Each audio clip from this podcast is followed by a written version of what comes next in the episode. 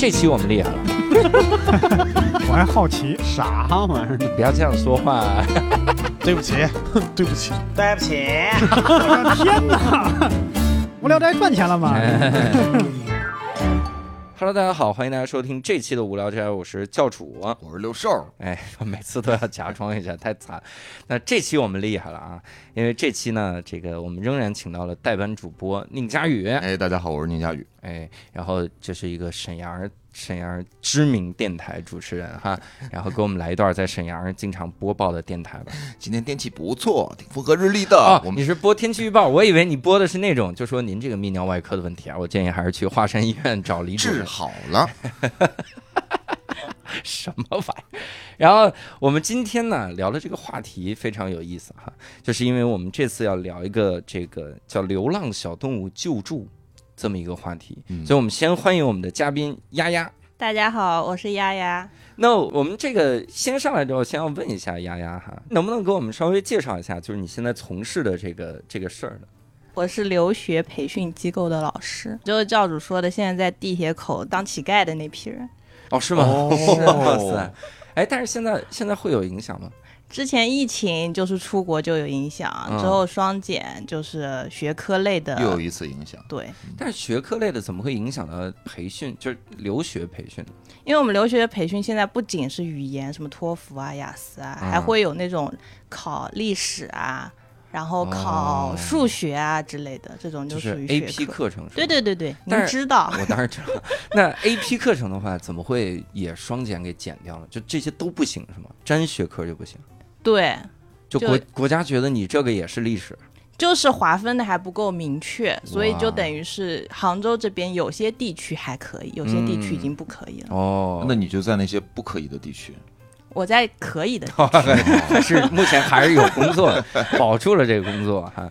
那其实还是在从事一个志愿者的这个活动，对吧？对我现在是在建德的一个流浪动物的基地做志愿者。嗯嗯呃，然后这个基地的话，其实其实中国是没有那种政府资助或者是办起来的志愿呃这种基地的，所以其实所有的都是民间的机构。呃，所以之前我们问，我们以为说，呃，你这是专业的工作，但实际上这就是一个兼职，连兼职都算不上，就是一个志愿服务。对嗯，也没有人给你开工资。对，我们唯一有一个全职的是在那个基地里面管狗的师傅。嗯，就我们会哦给他开一个月三千块钱，然后他就住在那个地方，然后他去遛狗啊、喂食啊之类的。哦，就是你们不但不赚钱，自己还要往里搭钱。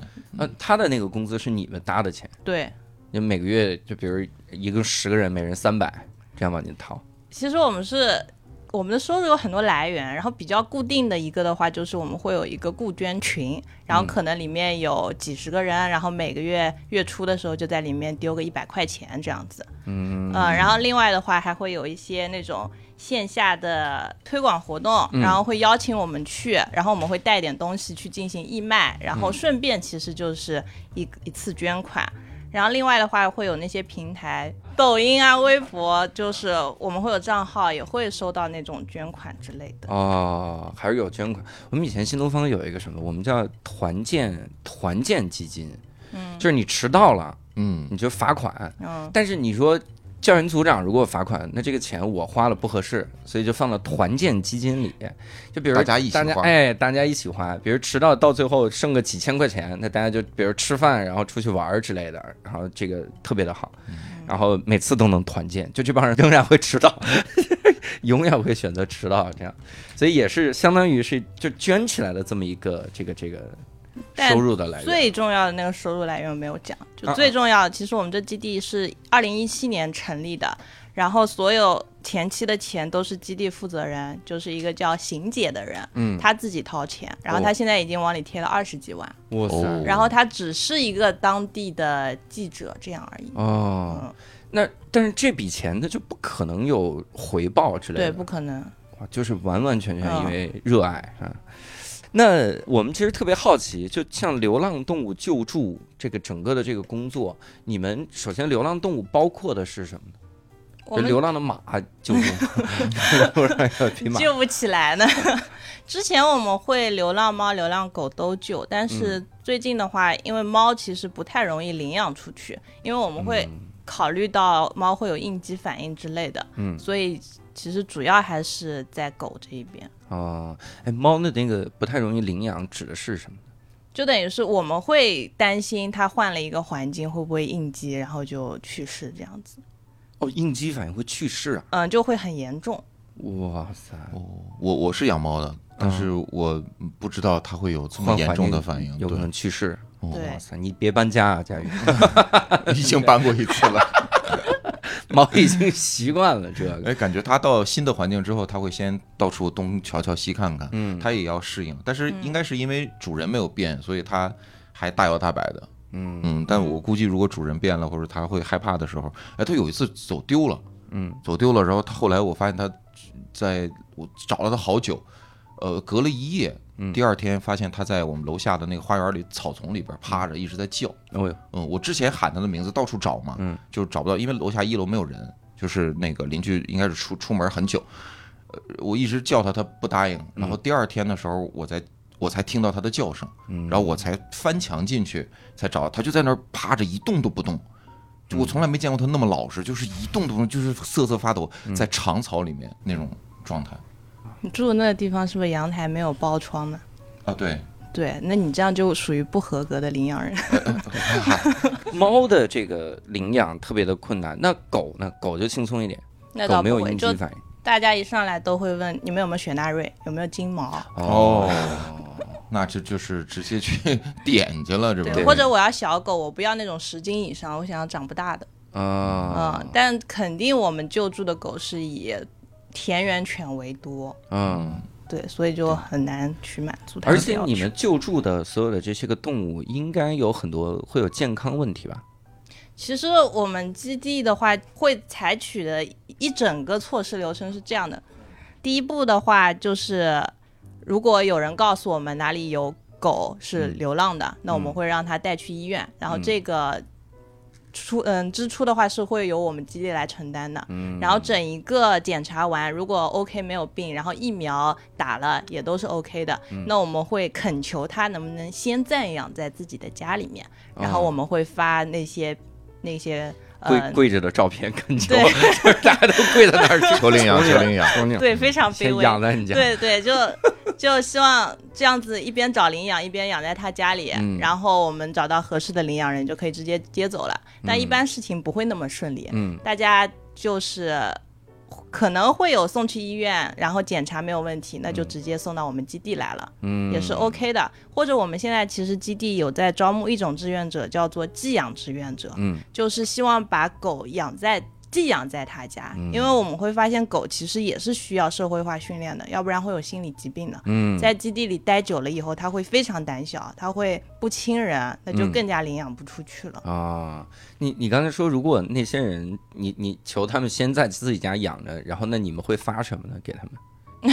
发爱，如果他是要资金的帮助的话，那嗯我们肯定会提供。然后我们会给他一个清单，嗯就是你要去准备什么东西要买来，然后包括如果遇到什么问题，我们都是可以去帮他的。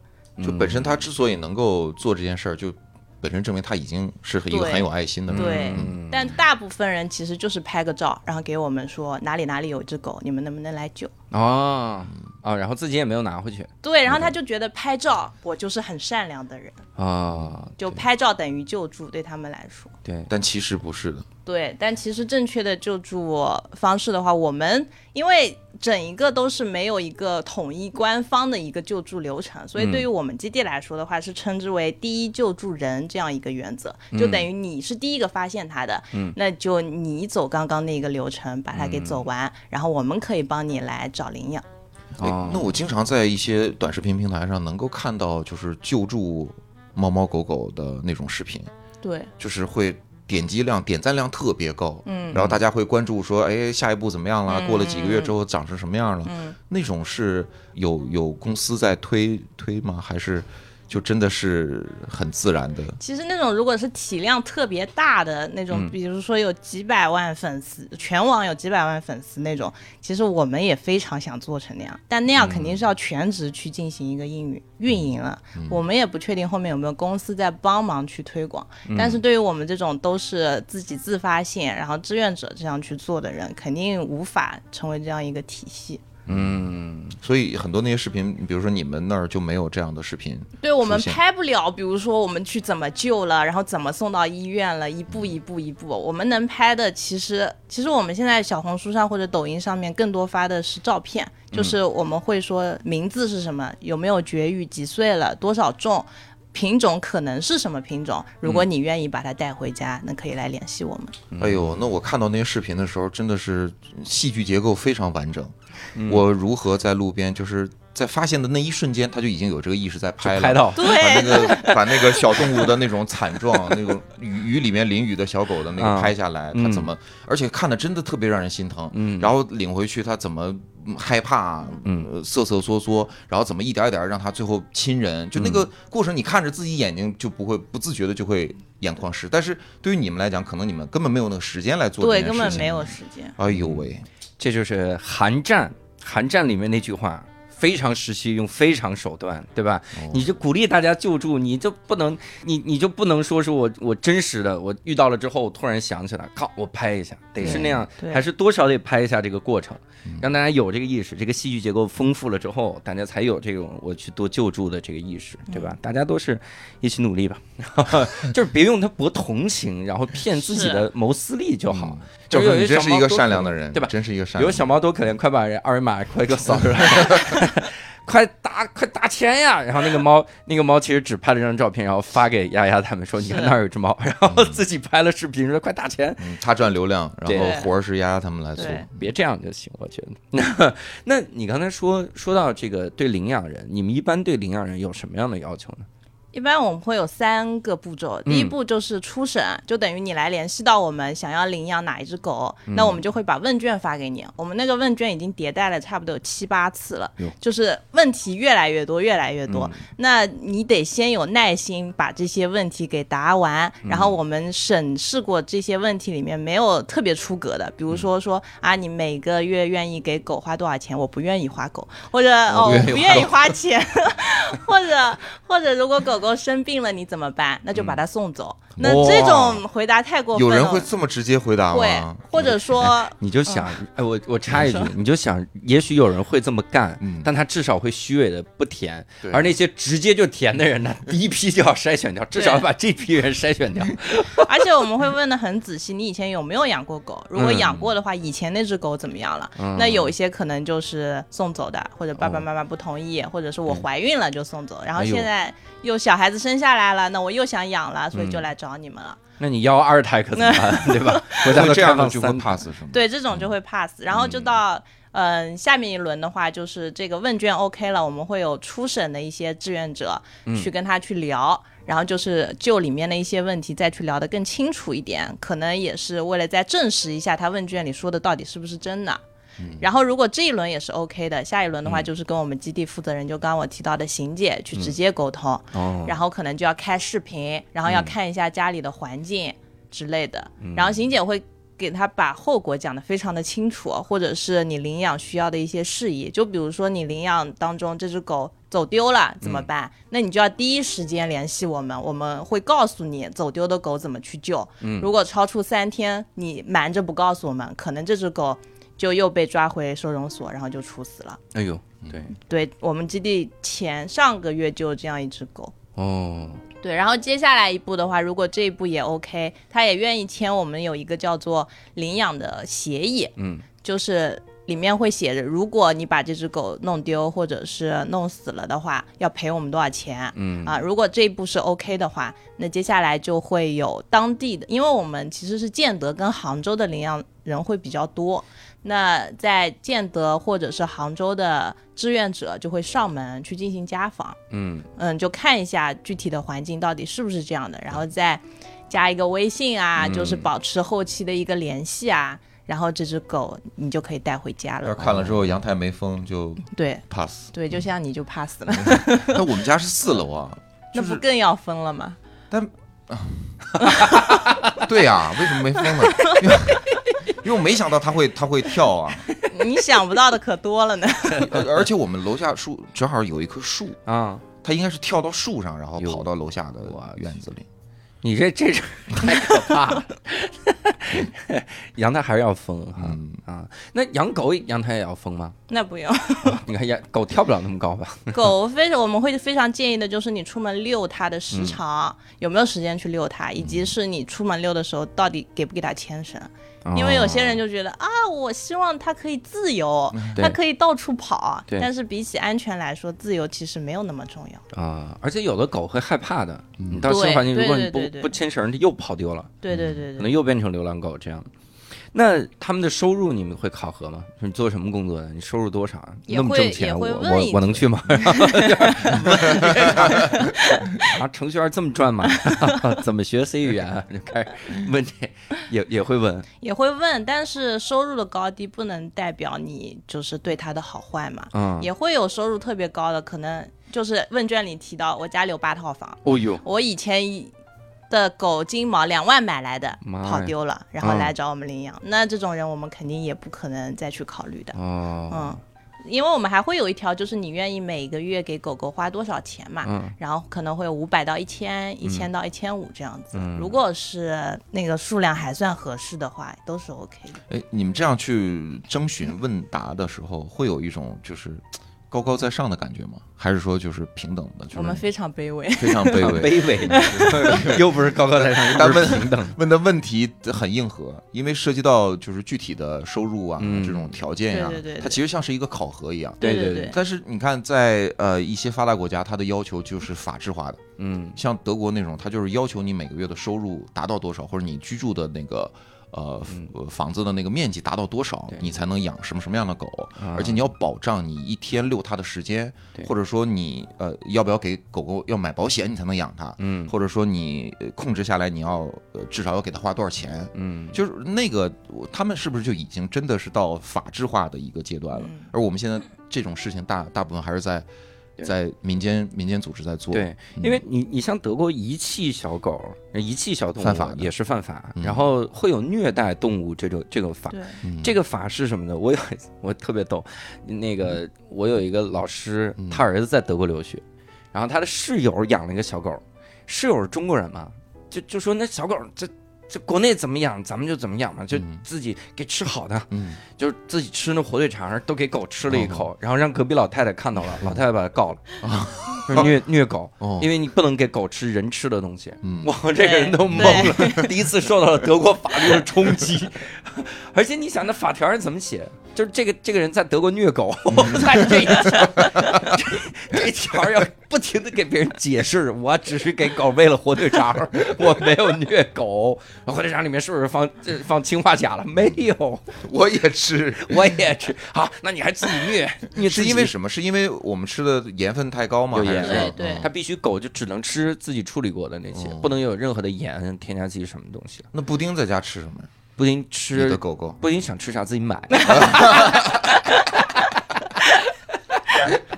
布丁就是我每年给钱，呃就出去吧，那嗯。出去浪，嗯，周末多给一点，呃约约其他的小狗，这什么玩意儿？蹦迪，布丁过得还挺好的。嗯，他吃狗粮可好了，就是那种，对，就就各种没有盐，因为有的狗粮还是挺咸的，嗯里面有盐，然后你就发现狗吃了就各种泪痕，它泪痕哦。特别特别严重，尤尤其是有的泰迪，你看它那两个毛，哎呦特别明显，就嗯那个泪痕就已经把把毛弄没了，感觉这样没 毛了。白色的狗也很明显，哎但是两条嗯红色的。我看有人就是说，就是自己要尝一下那个狗粮，嗯，就是在养狗的时候。那你要口重，你怎么办？你说这还不够，这 我自己就说意思就是说，这个可以自可以吃，人可以吃，嗯就非常安全那种。我们那个领养协议上会有标，就是希望你可以给狗买哪些品牌的狗粮。嗯嗯，然后我们手机里其实都有存那种公众号，会有测评狗粮的公众号嘛，嗯然后就会有有新的领养人进来问要买什么狗粮好，我们就会把这个文章发给他，然后告诉他哪些是 OK 的。嗯，那你你们那个问卷里面有没有那些个，就说其他的一些，比如性格啥的那些个测试？性格倒没有，因为感觉就是聊下来聊了这么多轮，应该嗯这个人的性格还是可以有一些就摸得比较清楚，除非那个人隐藏的非常非常的好。啊，所以基本上救助的流浪动物指的是流浪猫和流浪狗，对然后流浪狗会多一对点。对对，这样那有的那些个小狗，它是肢体有残疾，嗯，这样的在领养的时候会遇到障碍吗？当然就。大家都肯定希望要健康的狗狗嘛，嗯呃，那些有残疾的，其实是要遇到非常非常好心的人，他嗯才会愿意带走。就比如说我上个月刚从基地就是带回来的一只狗，它是在基地已经待了差不多有三四年了，然后是是因为它腿瘸，所以被原来的主人给扔掉的，嗯然后就扔在我们基地门口，然后我们就救回来了。然后呢，现在的这个领养人就是问欣姐说。你觉得哪一只狗不容易领养出去？我可以把它带回来，哦然后就把它哦对带回来了。哇，真好啊！这个，嗯，那你说有的待了三四年，那最长的能待多少年？我们基地也就一共二零一七年建起来，也就三四年，对也就一直在那儿，对，一直。在那里，所以就会很不亲人嘛。哦，我那如果在基地的话，有固定的人每天去跟他玩儿啥的吗？就那个师傅在，啊，对，，然后那个邢姐的话，她会下班了，然后去基地看一看，嗯。因为基地它不可能在市区里面嘛，嗯，所以肯定也是在很偏远的那种山区里面，打车过去可能也要半个小时四十分钟那你刚才说有人把那个狗狗遗弃到基地的门口，嗯嗯。那他也是就那种周围的村民。哦哦，对，我们会写，就是如果你在这里丢狗的话，会有什么法律惩罚，但是是没有天的。谴，写在那边，我们也有那个监控的，其实，但是经常会被打坏。嗯，就哦可能他来丢狗，他看到有监控就把你监控打坏，这样你就不知道是谁丢的。怎么有那么多狗他要丢呢？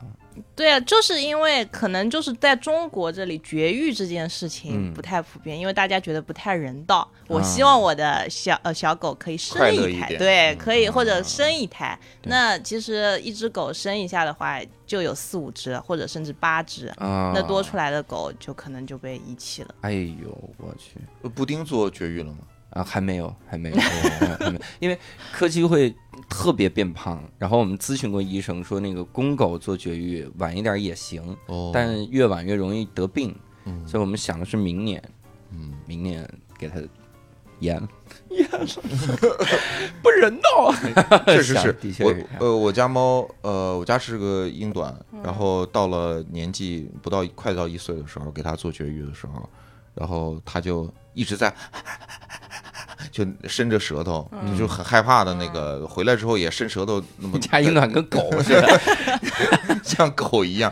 然后，但他自己不太知道自己怎么回事就带着圈儿什么的，他他不是很明白。对，他他自己还在那儿，呃很快就缓过来了。我就想嗯说，我说你，你完了，你废了，你都不是个男人了，你还在那，还 还在那到处溜达呢还，乐呢，你还乐呢，还玩呢，还还疯呢。所以他从四楼跳下去了呀！你联系联系这事儿，就你给刺激的言语刺激，小毛听懂这话，对，哎，他们真的会听懂人说话。所以你这就偏见啊，所以就大家都觉得狗拿去绝育就不是个男人了，然后就就不拿去绝育。嗯，没有，我都该有偏见是有偏见，该绝育还是要绝育的。我还是一个受过教育的人。嘿嘿嘿嘿。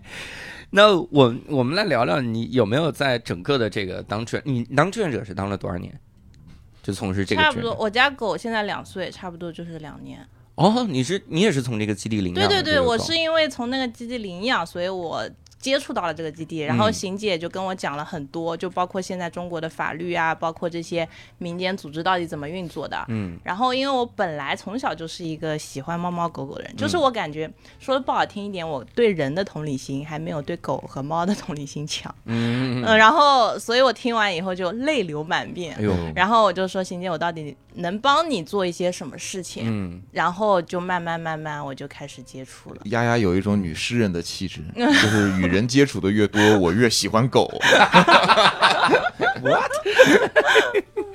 那在你从事这个救助的这两年，那你中间会遇到一些个印象比较深的这个事儿吗？或者是小动物之类的？嗯，其实印象深，其实对我来说，现在基地里的狗我差不多都认识，嗯然后它身上的一些故事我也都记得，所以会印象都比较深。所以我就从最近的，就是我刚刚有提到的那只狗狗，就是因为走丢了被抓回收容所，然后处死了。嗯就是上上个月发生的事情，就是我们基地就是把狗领养出去以后，希望领养人我们会有个群，就是现在已经有一百多号人了，然后希望大家定期的能在里面发布一些就自己养的狗啊或者猫的视频或者照片嘛，让我们知道它还很健康，还很快乐。然后呢，有一个领养人已经。差不多一个月没有发过照片跟视频了，邢姐呢就单独的去问他，然后私信也没有回，然后过了差不多几天吧，然后这个领养人说啊，因为我之前工作很忙，所以忘记回复你了，这只狗已经丢了。哎呦，对，而且我也没有时间去找它，它其实半个月之前就丢了，哇但因为我公司的事情太忙了，所以就就反正因为各种事情就没有去找它。嗯。然后因为他在的那个嗯派出所所在地方就是我住的那个地方，所以嗯我就直接打电话到那个嗯派出所或者城管那里，就问说你们有没有捡到一只这样的狗？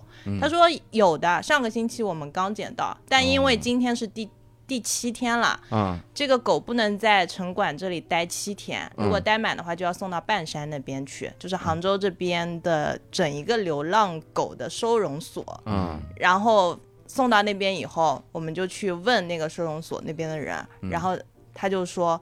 哦，这只狗也是上个月哦，上个星期送过来的嘛，嗯所以因为七天了没有人把它领走，所以我们就今天早上刚把它处死。哇所以就是我们就是晚了那么几个小时，可能是一个小时，可能是半个小时。嗯然后我们就一直问，那这个你是怎么处死的？尸体能不能留给我们？嗯但是那边的负责人就一直支支吾吾，就说可能他们也有什么法律法规吧，反正就嗯说肯，嗯，就是处死了，你也不用来问了，嗯就尸体我们反正都已经处理掉了，你也不用，我们也是合法合规的，你们也告不到我，就是嗯这样一个态度。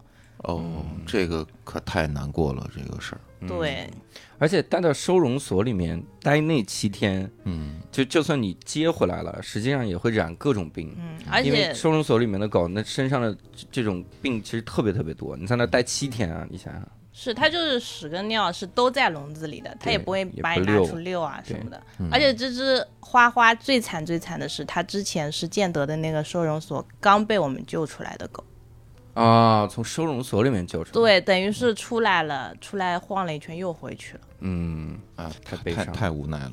那个时候，你想他得多绝望啊！又回去的时候，如果说他有人类人类的想法的话，嗯这就得庆幸他没有，他其实庆幸是没有，他不太知道到底发生了啥。他有他之前收容所的那个照片，跟后来被领养出来在领养人家里待的照片，脸上的表情都是不一样的。哦，哦，哎呀，真是，呃，我们不聊这个吧我们下面说一个轻松一点的。这么沉重，一下节目就结束了。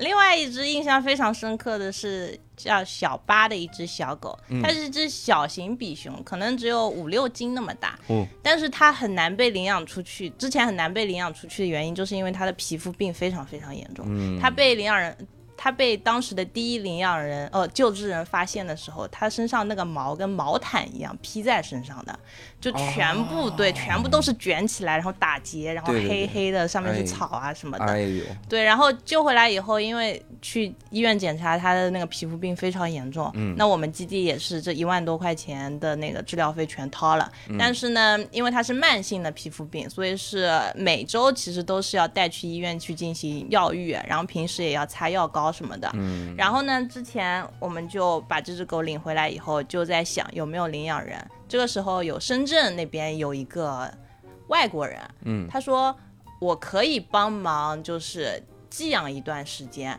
那待在你们基地总比待在我家好，所以我们这只狗就千辛万苦打着飞的去了深圳那边。嗯然后去到那边以后呢，过了一段时间，那个嗯暂时的寄养人就说啊，这只狗跟你们说的不一样，它有非常严重的焦虑症，就是我一出门它就会叫的非常的厉害。分离焦虑。对对对，嗯所以就是我养不了了，我要再给你们送回来。然后送回来，基地其实还是养不了它，因为四五十只狗，它又这么小，它还要每天擦药膏。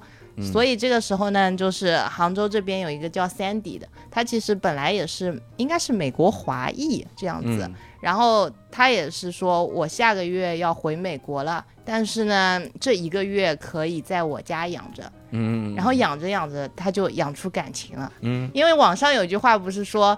把我带回，呃，就是你爸妈如果不喜欢狗的话，你就把狗直接带回家，嗯。然后剩下的交给狗就好。所以就 交给狗，对，所以就是对于 Sandy 一家来说也是这样子的，嗯。养着养着养出感情了，然后之后 Sandy 决定要回美国的时候，他就决定把小巴给带回美国，所以小巴现在就等于是在美国的西海岸生活着。哦哟哇塞感觉是一个说唱小班，在西海岸，American dog，，Yeah，American dog，dog moo motherfucker，哎，他要到美国去，那真就是 hot dog 了，Hot，哎呀，hot 呀，热狗。西海岸，哎，这个小表挺好，我特喜欢听到这种就善始善终的这种故事。但人间呃狗间其实也是，就是有幸运的，也有不幸运。嗯我们只能希望通过更多的像丫丫这样的人，能够给狗狗多一些幸运的生活吧。嗯，所以你觉得自己是一个天使吗？狗狗界的天使，就是我不会这么称呼自己，但我觉得在得狗眼中是这样的啊。你它张着两个翅膀下来，我是天使。但我觉得我们那个基地的负责人是真的是天使。嗯我记得他说过一句话，让我到现在都非常印象深刻。是去年的时候，我们办线下的一次就是领养日的活动，嗯，然后要做一个宣传海报，然后我们就在想那个宣传语，然后我说的就是要不写这句话，就是你愿意用一杯奶茶的钱去换去帮助一只狗狗吗？嗯，然后基地的人看到，哦，那个负责人看到这句话以后来了一句说：“我自从去建立了这个基地以后，我就再也没有喝过一杯奶茶，哎呦，因为我觉得这十几块钱我可以拿它去做很多事情。嗯，挺好的，就是奶戒奶茶挺好的，的确也戒了。这是个戒奶茶的好方法。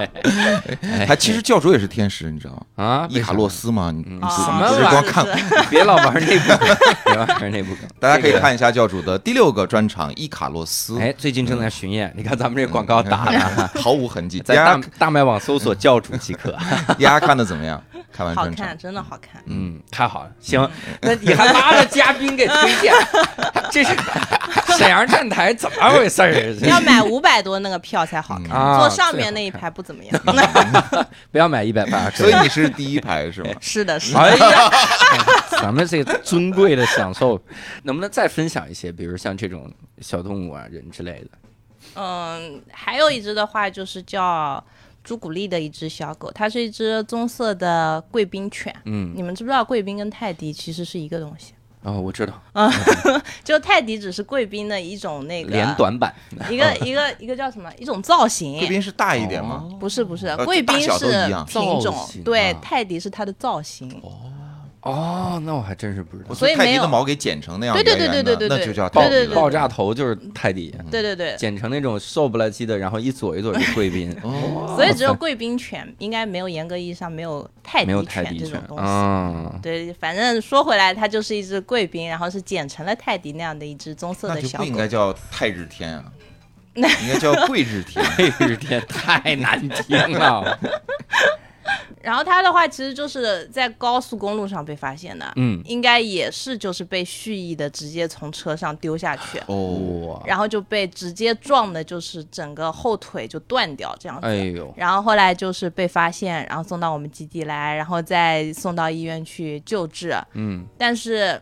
因为他不仅是腿瘸，一只眼睛也瞎了，嗯。也是因为后面没有就是救治成功，然后就等于现在的话就在等待一个有缘人把他领走。但是他现在非常幸运的是，在一个那个寄养人家里住着。嗯嗯所以就是现在有越来越多的寄养志愿者来加入我们，其实对我们来说也是一个很大的欣慰。嗯，哎，我觉得真的，你领养一个残疾小动物，其实很需要一些个爱心。是的，是的。之前我看网上，我我之前也是看一个就是领养的公众号，还不是公众号，就微博，嗯他就在那儿特别生气，说很多人来说领养的时候就说说能不能选一个泰迪，然后我选一选，嗯找一找最可爱的那只。呃，选一个稍微纯一点的，什么是的是的选一个会花活的，就类似于这种，就是最好能站起来给大家拜个年，说个这个贯口之类的。我们这里有狗狗是领回来就会拜年的。嗯啊，因为它是收容所里面出来，收容所一般都是那种走丢的狗嘛，嗯所以它其实之前是家养的，应该是那个主人给它训练的，嗯所以它一回来就在那边拜。拜年不是作揖吗？怎么 拜年？就李佳琦 Never 那只狗那样子，哦 Never 是什么样子？它是站起来的那种拜作揖，对，他会站起来作揖，嗯，然后还会说过年好。是的，会的。还会说 Oh my God，Oh my god！这个上皮特别显白。看来是名人的狗狗也会特别的有影响力哦。会的，现在 Never 有自己的品牌，还是 logo 来这之类，然后会有联名之类的。嗯，我的天哪，布丁什么时候会有？不会，布丁不是自己就可以出去消费吗？周我末的时候我，我到不了李佳琦的那个水平你周边如果有有有布丁的一些周边，说不定卖的会更好。啊？是吗？嗯哎呀现在卖的也还行，怎么就卖的会更好？怎么我们不需要更好？就这还售罄呢？我们这玩意儿。就我出了个 CD，那个 CD 如果我纯录布丁的叫声，估计会更卖的。第一首歌布丁喝水声，布丁喝水真的很享受的，他吃东西也很享受的。就那个，我应该出个单曲，是 的到最后的时候才是你的专场，讲了专场是赠送的，送了附赠教主的就你。买了买了这个 CD，给你个下载地址，你能顺便把我那专场下 下这种东西。那呃，你你在整个这个从事救助过程中，你们会有印象比较深的这种同事吗？就是志愿者，比如有没有那种就是变了，他这个人，他第一开始挺 挺善良，最后变成恶魔？没有没有没有没有没有。我们我们志愿者其实是以大学生为主，嗯因为比较有时间嘛，嗯然后也没有遭遭受社会的毒打，嗯所以就还是有空来做这件事情。还保持赤子之心，对对对对，然后还会对社会上那些人，就是会去批评教育他们哟。对，那如果领养人是大学生，是不是就不能领养？一般来说是的，嗯因为我们会问你爸妈同意吗？然后一般就支支吾吾，呃，其实是我自己喜欢，我爸妈我还没有问过。那我们会很有礼貌的说，呃，这件事情需要跟您父母一起商量，然后确定好了、再欢迎您过来领养。嗯，而且不是，那更重要的是，如果是大学生，他存在一个我毕业要回家的，或者是去其他城市的这种可能啊。对，这就是住宿上嘛，嗯，也会问你到底住在哪里，然后如果住宿还是走读？问 这本地的就会考虑到父母，要是啊外地的，那就是没有固定住所嘛。对对对对对。嗯然后其实我们还会问到，就是你现在的情感状况啊啊，如果你是呃有女朋友或者有男朋友的，嗯那也会顺带问到你男朋友或者女朋友同不同意你养狗。啊，然后或者是啊，那如果之后你的女朋友要去另外一个城市工作，你会跟着她一起去吗？嗯那如果跟着她一起去的话，你这个狗会怎么样？或者是如果你们分手了，嗯那这个狗到底归谁？嗯对他们分手有分分狗分猫的，对啊，有遇到过那种情况吗？两人因为情感问题，然后这狗最后又遗弃了之类的。我们没有，但是我有上门，就是访谈一个，就是到最后一步了，就是上门家访了。然后我就顺嘴说了一句，我说啊，那是你女朋友？他说嗯。然后我就说啊，那你们以后我要说句不好听的，你们分手了，你这个狗的话怎么办？嗯，然后他就沉默了，当时女朋友他们把你轰出去了，他女朋友就打你，他女朋友进房间了，所以应该没有听见。哭了。他女朋友说分手，哦，对，还可以分手。然后呢，第二天就分手了。。不是，那这个问题肯定会沉默呀，没想过呀。对，但是他因为是之前好像有提到，就是他跟之前的那个女朋友嗯。有一起领，有一起养，不是领养，嗯。是买来的一只猫。然后后来就是这个女生带走了，嗯。啊，所以但是我们这边的领养的原则就是，如果是你领养的，无论是你爸妈去养了，还是你朋友去养了，嗯。都需要先退给我们，我们嗯。再进行审核，再还给你，啊，是要因为这样因为即使爸妈也是换了个环境。对对对对对，而且我们也不明确到底爸妈他整一个养宠的观念是怎么样子。嗯，哎，有道理，还要再考核爸妈，真的超级负责，给一个火腿肠说喂一下那小狗吧，爸妈虐狗，拿过去就喂了，这就赶紧得弄掉。你这不钓鱼执法吗？你这是钓狗执法，得有这种钓狗执法，但其实在中国，能给狗吃火腿肠，大多数人会觉得是在让它享受。对呀、对呀啊，你这所以才会在德国犯法呀，这不是很正常的一个逻辑吗？哎，你们会要求说要求领养人不能给狗喂人吃的东西吗？我们会这样要求，但忍不住啊。对他们肯定会的。包括我自己都是。那嗯，他，我至今还记得，就是我家狗第一次吃到除狗粮以外的东西的那个表情，哟，先是震惊，然后眼睛放光，然后世上还有这么好吃的东西，给他吃块牛我不是在肉，然后做梦吧？然后也是水，就是滤过的一块牛肉，嗯然后我至今还记得。然后至此之后，我们只要吃饭，他就在旁边趴着。哦，那你看着那个表情就，哎，我家我有一个朋友养八哥，他那个就是撸串的时候带着，就带着他去，嗯包括在家，他因为他自己吃东西就会顺便给他一块儿。嗯，太咸了，嗯那小狗肯定不行了。不，他会涮一下，他那个串儿也会什么涮一下，或者说不让放盐什么。那也是咸，嗯而且有油。嗯对小狗那个是应该不应该？给狗吃的，是吧？是应该是不应该。嗯，但是狗是真的是海纳百川，就是你给什么都吃。但我自己的理念就是，我家狗其实啥技能都不会，嗯，然后也就是快乐教育这样子的想法。快乐教育。对，因为我不考验它的成绩对对是吧？对对对，就我从小我爸妈的家庭教育就是快乐教育，嗯就你想补课那就去，不想补课那就算。我觉得我现在活得也过得也挺好的。啊所以你把它用在了狗身上是吗？对，但其实我我家狗是我的弟弟，他嗯不是我儿子，嗯是因为我妈，因为我妈那个时候在外地工作，然后我把这只狗就领回来了。然后领回来也是刚开始我爸不同意，我爸说的很绝的就是你明天上班，那你明天去上班，你要么把这个狗带去你公司上班，要么我中午就把它直接从五楼丢下去了。哎呦，对，他会说的很狠，然后我嗯中午就直接午休的时候饭都没吃，就直接从公司跑回家去看那只狗到底怎么样，然后就他要是要丢的话，不会等到中午的，他应该 上午就丢了。好回去看一眼，反正就好好的。我会在十二点零六给你准时丢下去。丢下去，嗯从五楼 这个角度，以初速度六米每秒给你扔下去，这一接着就好了。这一听就不想扔，这就是希望你回中午回家吃个饭。对，然后我回去以后就看到狗还安全的，嗯然后但是我爸那个时候就说，那安全是安全，我就给他提供个住所，我是不会去遛它，我是不会去给它洗澡，我是不会去喂它的。然后，所以在我妈出差回来之前，外地工作回来之前，都是我中午跑回去给她喂，然后我下午再去上班。然后直到后来我妈回来了，搬回杭州了，然后我解放了，因为她把她当亲儿子。我以为你、哦你妈把你爸打了一顿，说这么好的小狗不给喂，这么好的小狗不给遛啊！咱们的儿子嘛，真的是当儿子养。真的当儿子养，就是我在家小名叫大宝，我妈给他叫小名叫小宝，所以现在整个小区的人不叫 不知道他的大名叫什么，就知道那只狗叫小宝。小宝，嗯。对，也顺便知道了你叫。什么这不是小宝他姐吗？小宝，你姐呢？我姐上班了，所以我的妈妈在遛我，我的爸爸不管我哟。哎，你你爸现在管他吗？我爸现在就已经一步一被一步被攻略了，就啊已经现在会给他吹毛了。哦哟，对，就不会给他洗，但是吹毛是 OK 的。啊或者看电视的时候，本来就是上沙发也不 OK，、啊然后一步步上沙发 OK，你蹭着我 OK，现在你趴在我身上也 OK，、啊然后还会给你按摩，就这样。哎呦，哦哟，难道这不？哎，这我觉得这才是男人最浪漫的时候。你比如吹毛，就相当于女生吹头发嗯。这种，这这才是真浪。洗澡这种事情，哎嗨，没有那么浪漫。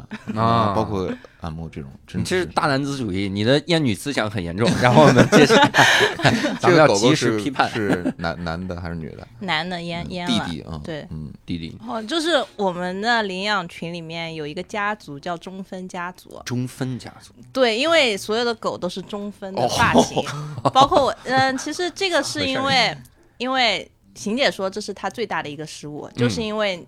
呃，那只流浪狗是一只母狗，母中型的一只雪纳瑞，应该也是串。领回来以后，本来想让它先适应一下环境，嗯然后领养人带回去以后，没有及时的带它去绝育，嗯然后就因为这个没有及时绝育，它怀孕了。哎呦，对，然后就生下了一窝小狗，四只，然后其中一只就是我家的狗，就我把它领养回来，然后另外三只就领养到各个家庭里面去，嗯然后它们颜色不一样，品种看上去也是不一样，然后有卷毛，有直毛，有会掉毛，有不会掉毛，然后有黄色的，有黑色的，但是它们统一的一个特征就是都是中分。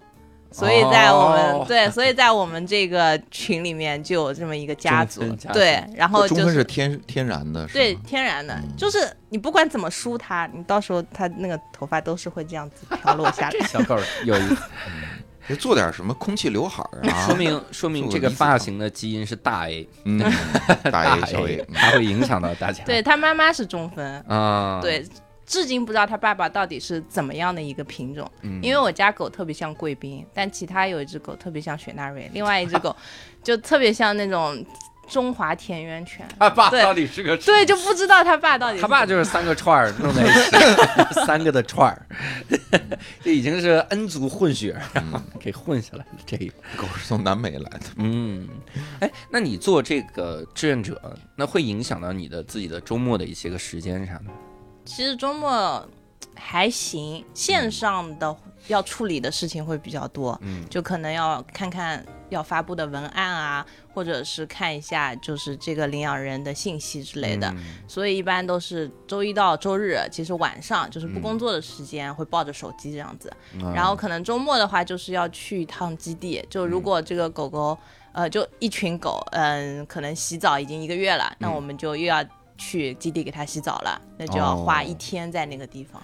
哇，四五十只狗洗澡，其实四五十只狗，但是有几只是养在那个邢姐自己家里面的。啊，然后有几只呢，其实是不愿意你去碰它的，哦，所以我们能触碰到的狗只有只有那二十几只。那么那几只不愿触碰到现在是有多脏啊？你不触碰是不是？我就不给你洗澡。你看别的狗跟不跟你玩？但是我们那五个最最近嗯自己开始玩了，是吧？形成一个帮叫丐帮，就是不洗哦，我，觉得狗狗真的会有帮派的。是吧？哦对，就是我去基地里面，如果有一只狗叫了，然后可能就会有一些狗就陆陆续续会跟过去。有，对，就有一些会跟过去，但有一嗯些就还趴在它原来那个地方。就他的好兄弟会过去看对对对对看怎么回事儿。对，然后每个狗可能性格不一样，有一些特别爱管闲事的，然后有一些特别亲人，有一些就你们无论做什么，我就在那个床底下不出来。啊，哇塞！那你们基地大吗？不大，其实就是那种一个院子，然后里面可能就是这边哦，就是右边一个嗯、砖头盖的房子，嗯然后左边一个木头盖的房子，嗯然后可以有一个后门，后门会通到后山上面去，嗯就等于是去遛它的话，就是后门打开，让他们直接去那个山上，然后遛完一圈就直接再回这个基地。嗯，那你做这个志愿者活动，周周围的人会对你有有一些误解吗？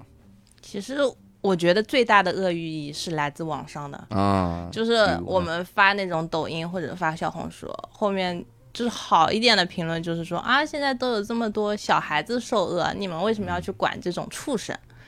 啊，对，然后后台就骂的更恶心的，就可能是你们有对自己的父母那么好吗？你们父母把你们生出来就是为了让你们去伺候这种狗狗猫猫的吗？妈呀！然后前两天我觉得很搞笑的，就是有一个志愿者在群里那个分享的，就是哦，那个私信是说佛说不能饲养猫狗这些肉食动物。他说他是信佛的，然后佛说了这些事情，所以你们这些去伺候这些猫狗的，就之后会遭天谴，就等于这个意思。你就私信问他，你爸妈吃肉吗？回去把爸妈给打一顿。然后因为我们这种志愿者都大学生居多嘛，所以嗯火气方刚的，有些就会怼，就是也不会非常直接，就是没有礼貌的怼，就是会一语把它阴阳怪塞死，对，这样子这种感觉。那佳宇太适合了，阴阳怪气，跑过去，哎呀，你爸妈吃肉吗？你的阿姨、你的舅舅吃肉吗？那你把他们都干死啊！真行。我们，那你家里人爸妈，嗯，对你这个这个事儿支持吗？会有的时候会觉得说不务正业啥的吗？那倒不会，其实我觉得就是救助啊，包括养宠这件事情，与其说是我嗯、这些狗狗猫猫需要我们，更多的是我们需要这些狗狗猫猫。为什么这么说呢？因为压力大啊，或者是遇到什么很烦心的事情，其实你一回家一推开门，看见它就在门口等着你，或者扑上来，那个笑容，你心都化了，你就觉得啊，算了，工作上的事情就让它去一边的吧。嗯呃，这种心理抚慰的作用是非常大的。就是与其说呃，应该是互相需要嘛。嗯，因为狗狗、猫猫，它可能对于你来讲，就是你对于它来讲是它的整个世界，但是其实对于你来讲，它也是你世界当中非常非常重要的一个部分，甚至在某些情感的呃空间里面，它是一个非常主体的东西。嗯所以我们希望找的领养人就是真的能把它当做家人。就不要一上来说我少一个那个看家护院的狗，所以你们这里有没有那种大狗，对大狗我领回去啊之类的。然后其实我妈因为本来就还是蛮喜欢这种小动物，其实嗯。对我来说，其实就也没有对我来说有什么误解。就我爸的话，就是刚开始会有，嗯然后现在也慢慢的在缓和。其实我觉得我周围人都是听到你说啊你在领那个救助这个流浪动物，有些人就是也会希望多听我分享，就是、啊你这个具体怎么搞的呀，有哪些故事啊，会愿意听。我觉得比较有成就感的就是我会有同事啊，或者是一些家长，就是想养狗养猫了，会直接来问我说啊，你们基地最近有没有在找领养人啊？我、嗯我有这样的意向，我能不能来领养一只？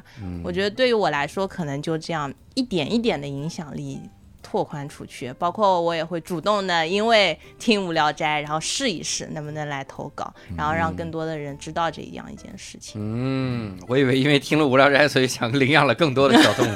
然 后 我们怎么了？已经六兽，那得领养六个呀。六兽，哎，呃，说到狗，其实自古以来就是中国的六畜之一嘛。哟，嗯，就是呃，我我刚才我就是丫在讲的时候，我突然想到，就是以以前人类可能对狗它更多的是一个使用的一种方法，就是说我需要它看家护院呐、嗯。你说到的或者牧羊犬呐、呃，或者是帮着自己去打猎呀，最早的时候。但你说在那个时候，当然现在我们可能说社会越来越成熟，人类越来越呃，在这个进程当中，对于它的情感需求会越来越大。我们可以看到一些成熟的社会形态当中，那个狗狗的那个伴随作用其实特别，它把它真的当成家人，嗯真的当成一个就是我男朋友分手也好，或者说我怎么怎么样也好，我要跟狗狗这一辈子。呃相处的非常好，但是我反过来讲，你说在古代或者说，嗯，人类并没有那么发达的时候，就没有人狗之间的这种感情了。你说进了，咱说什么忠犬八公，再早一点，大家还记得那个《野性的呼唤》吗？《野性的呼唤》也是这种，就是情感让人，就是人狗之间的这种这种情感非常让人羡慕的东西。嗯，所以我是非常无法理解，就是会把狗给丢弃啊，或者就直接从高速公路就抛下去，或者虐待。就我们基地也有很多就受过虐待的狗送到我们这边来的，嗯。就比如说下巴直接被打断啊，或者哎是本来要抓去狗肉店的这样子。所以我跟这种人是真的无法进行一个就是共情吧，嗯就是我无法站在他的角度去思考他思考的东，西。所以经常有人说说你可以不爱，但是不能不要伤伤害对 这是什么？经常有人说，QQ 空间经常有人说，不是，这不是那个，可以不爱，不要伤害。这这是最最开始从哪儿出来的？这个不知，道，忘了。嗯，现在已经用了 QQ 空间了。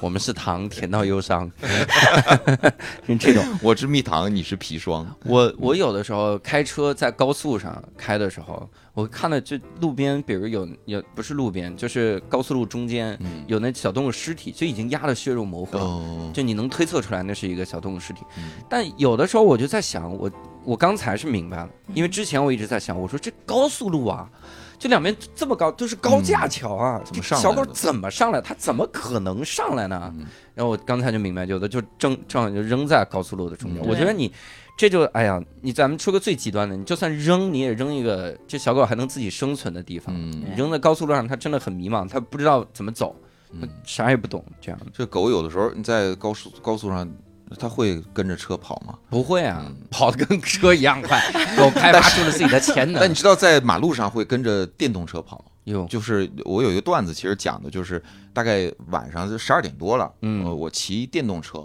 然后突然之间我那会反正因为当时就是也没有什么人，嗯然后突然之间我就感觉到有人有东西在碰我的脚，我因为我戴着耳机呢，啊我有东西我一低头发现两只狗在在一直就是。追着我，我不知道是我经过它的时候，就是吓到它了还是怎么，两只狗在在后边就就半就是到我腿的这个位置，啊就我就一直抬脚，它就吭哧吭哧，就是猫和老鼠那个狗追猫的那种感觉。康斯康斯是要咬你吗？对对对，哇塞，当时给我吓坏，我当时就想，它肯定是一种是流浪狗，因为晚上可能他们在那儿翻垃圾桶之类的，嗯我可能激到了，经过。吓到他了。对对对对，他以为你的电动车是一个更大的狗。嗯。哦哦，他这么勇敢，有可能有可能。嗯。哎，我你还真说这个，我我布丁有一次有一段时间，就是路上如果有外卖小哥的电动车经过的话，他会上去就咬那个电动车，嗯真的就是这样，他可能真的认为那是一个比较大的狗，哦，要对他有冒犯性或者怎么样对啊，狗为什么会追逐电动车呢？啊？这个你跟人家问这个有什么意义？你在这问这个问题有什么意义？哇塞，这是一动物学专家吗？我那我想问你们，呃，就包括你，包括邢姐，包括这些个同事们，有没有那种想放弃的时刻呢？有，嗯，包括邢姐现在其实她的心理疾病是比较严重的，哎她就应该是有比较严重的焦虑吧。嗯就是因为每天太多人找他了，嗯就包括我每次去找他一起去基地干活的时候，他那个手机都没有停过的，就一直会有人打电话进来，或者给他发微信，就说哪里哪里有一只狗，你能不能来救救它？嗯然后之类，然后邢姐会一遍一遍的去跟他讲，你能不能先救下来？我这边实在没有人过去，但是你后续的医疗费什么，我们是可以来承担的，但是他就是不愿意。他就会说啊，我也很忙的，然后说那只狗看上去很凶，我也不敢。然后到后来就会因为我们没有直接去第一现场帮他，而反过来怪罪我们，嗯就说啊，说说是救助的，也这么没有善心的，怎么一点小忙都不愿意帮？嗯就这种时候会让我们觉得非常的无助。就是我们跟他解释，他不听，我不听，我不听，我不听，我就按自自己的思考，你们就是应该到这个地方来把我这只狗给救走，这样子我才是善良的，这样子。就等于对那个发现人来说，他的心理上是有得到一个释怀，这样子的感觉。就是呃，这样的机构确实挺难的。嗯，你你又需要一些呃传播，就让大家知道我们这可以来救助狗狗、猫猫。嗯但是如果说需求太大的话，我们这儿的人手、我们的能力、精力又也跟不上够，对，那就希望这样的机构能多一些，或这样的人能多一些。其实是挺矛盾的。希望大家少扔，对不要扔。对，这个是根本。对，嗯。就是养狗之前一定要三思，呃或者有些人会说，就是来填我们的问卷，填完以后审核不通过，他就会直接抛下去、啊！你们这领养这么麻烦，我去买一只算了。啊。这个时候我们也会特别的无助，我有一个所以我们还是会给他发大段的文字，告诉他，就算你去买，你也一定要注意好一些事情，就比如说一定要牵绳啊，一定要给他喂好的狗粮啊、之类之类的。希望不会是一个潜在的遗弃者。对，买了之后就将来就买到这儿了，送到这个救助站了。那我我得像你刚才问人家那个那个情侣那样了哈，我也得问一下，比如如果你们现在这个基地里还有三四呃二三十条狗，那如果有一天，比如基地说做不下去了，你说这个地方我要我要关了，那这二三十条狗咋办呢？我无法想象，我现在也无法想象。这不就是刚才那个男的的答案吗？那你 你怎么了？那 逃避。我现在都在想，如果邢姐有一天突然顶不住了怎么办？因为其实说实话，我们没有一个人可能会像她这么有魄力，嗯，就直接把自己所有的积蓄拿出来，然后。因为他也是没有小孩的嘛，然后家里直接养那么四五只猫、四五只狗，然后每天就轮流那个连轴转，先上班，上班完回来遛狗、照顾猫、打扫，然后可能三四点才睡觉，然后第二天再起来再去上班，哎呦我天！就很可怕。而且包括前之前疫情嘛，不是就很多猫咖、狗咖关门。嗯，那其实大家有没有想过，那些狗或者猫最后去了哪里？哎，我其实刚才就想问，但是我刚才好像自己找一个答案。我在想，那那些个猫咖狗咖的工作人员就带回家养了呗？大部分其实还是就直接丢掉了。我靠！我我前两天看了一个社会新闻，就是呃有一个猫咖它黄掉了，嗯就，关掉了，但是那里头就一直关在那儿，然后门也锁着。我去，我看过那个消息，然后周围的商户就在到处打电话找，说这猫都不行了。那个那个老板说是什么呃十几天没露面，嗯，然后后来终于给他找着了，回来有很多猫就就已经不行，有的都没没了。嗯嗯，就太不负责任了。而且你想，他能做猫咖这件事情，就证明他他肯定是有这些最起码的常识啊，嗯，他是有一定的标准的，但他还能干这个事情。我去，但是就我个人而言的话，我对于猫咖狗咖这个事情就是保持就敬而远之，嗯，就是因为我觉得你之所以会把这个东西开起来，就首先把动物当做了一个你去赚钱的商品了，哦你就根本就没有去平等的对待它。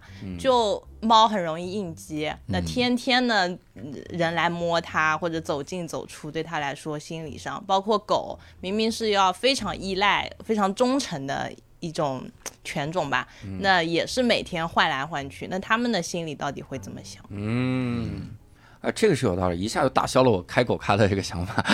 之前我其实也觉得啊，我钱赚够了，我去开个咖啡馆，然后里面嗯养几只狗，就感觉很好。几只猫，嗯，对，但是因为接触了这个事情以后，我就会有这样的思思考吧。那我还是应该玩命赚钱，然后就养二十只狗，不营业，就专门雇着有雇人每每天给他们洗洗澡什么的。对，就整一大 house 嘛。对，有一个 house，哎呀，还是得有挣钱的动力对。我现在一下找着挣钱的动力，就是要赚钱。你看那个赚海明威他们，他海明威那个他家就有很多他那个猫嘛，他的猫还很特别，脚趾头还很特别，就特别惬意。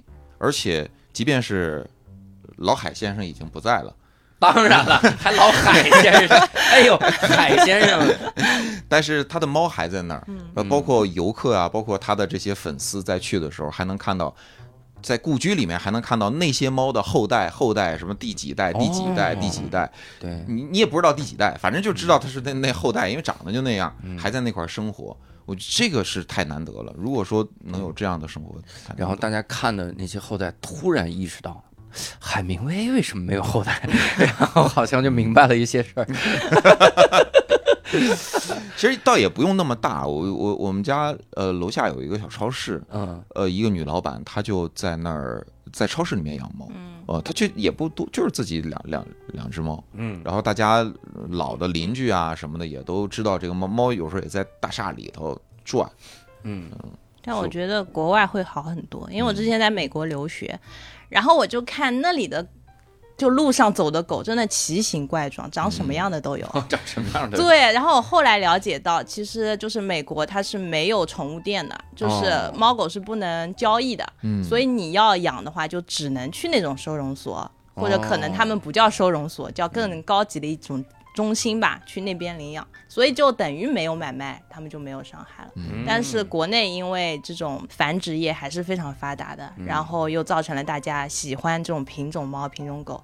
但其实我们仔细想一下，这种要纯种的猫和狗，其实就跟人类近亲交配是一个道理啊。哦，对，那就其实跟英国的那种王室一样啊，那生出来的猫和有很多狗，问题。对，会有很多问题，会没有那么健康。所以其实中华田园犬是非常健康的一种狗。嗯等会儿英国的王室是近亲交配吗？你指的是他们的狗和猫吗不？是不是，英国王室他们什么公主跟王子，就为了那个血统纯正，就会近亲。就各个国。家的王室基本上都有这种问题。是吗日本日本王室也也是。哇靠，那再过几年就没有王室了。以前欧洲有很大的一部分，你看为什么有那么多蜂王？嗯，嗯，还有一些这个侏儒，还有一些特别的一些情况，就是因为血统的问题。啊，嗯，但是我觉得就是选纯种这件事情本身就特别的 shame，就像就像人类都就是来选说，我们一天到晚说我们不要 body shame，不要不要容貌怎么审视啊什么的，但是在猫狗这个。里面就是哇，这个布偶好漂亮，嗯我一定要买这个，嗯我就要养布偶，我要养布偶猫，花多少几万几万，我要买这个，怎么怎么样去比赛。其实这才是莫大的讽刺。所以考虑到最后，其实还是一个平等的问题。嗯但是到底猫猫狗狗跟人类能不能平等，我也不能接触，就答答有一个答案。嗯因为我们在养它，那怎么说是平等呢？我无聊斋现在呼吁一下，全球取消猫猫狗狗的比赛吧，就是选美比赛。可以可以呼吁随便呼吁，就取消比赛。取消比赛，我们呼吁每个国家都不要发动战争，我们多呼吁一些。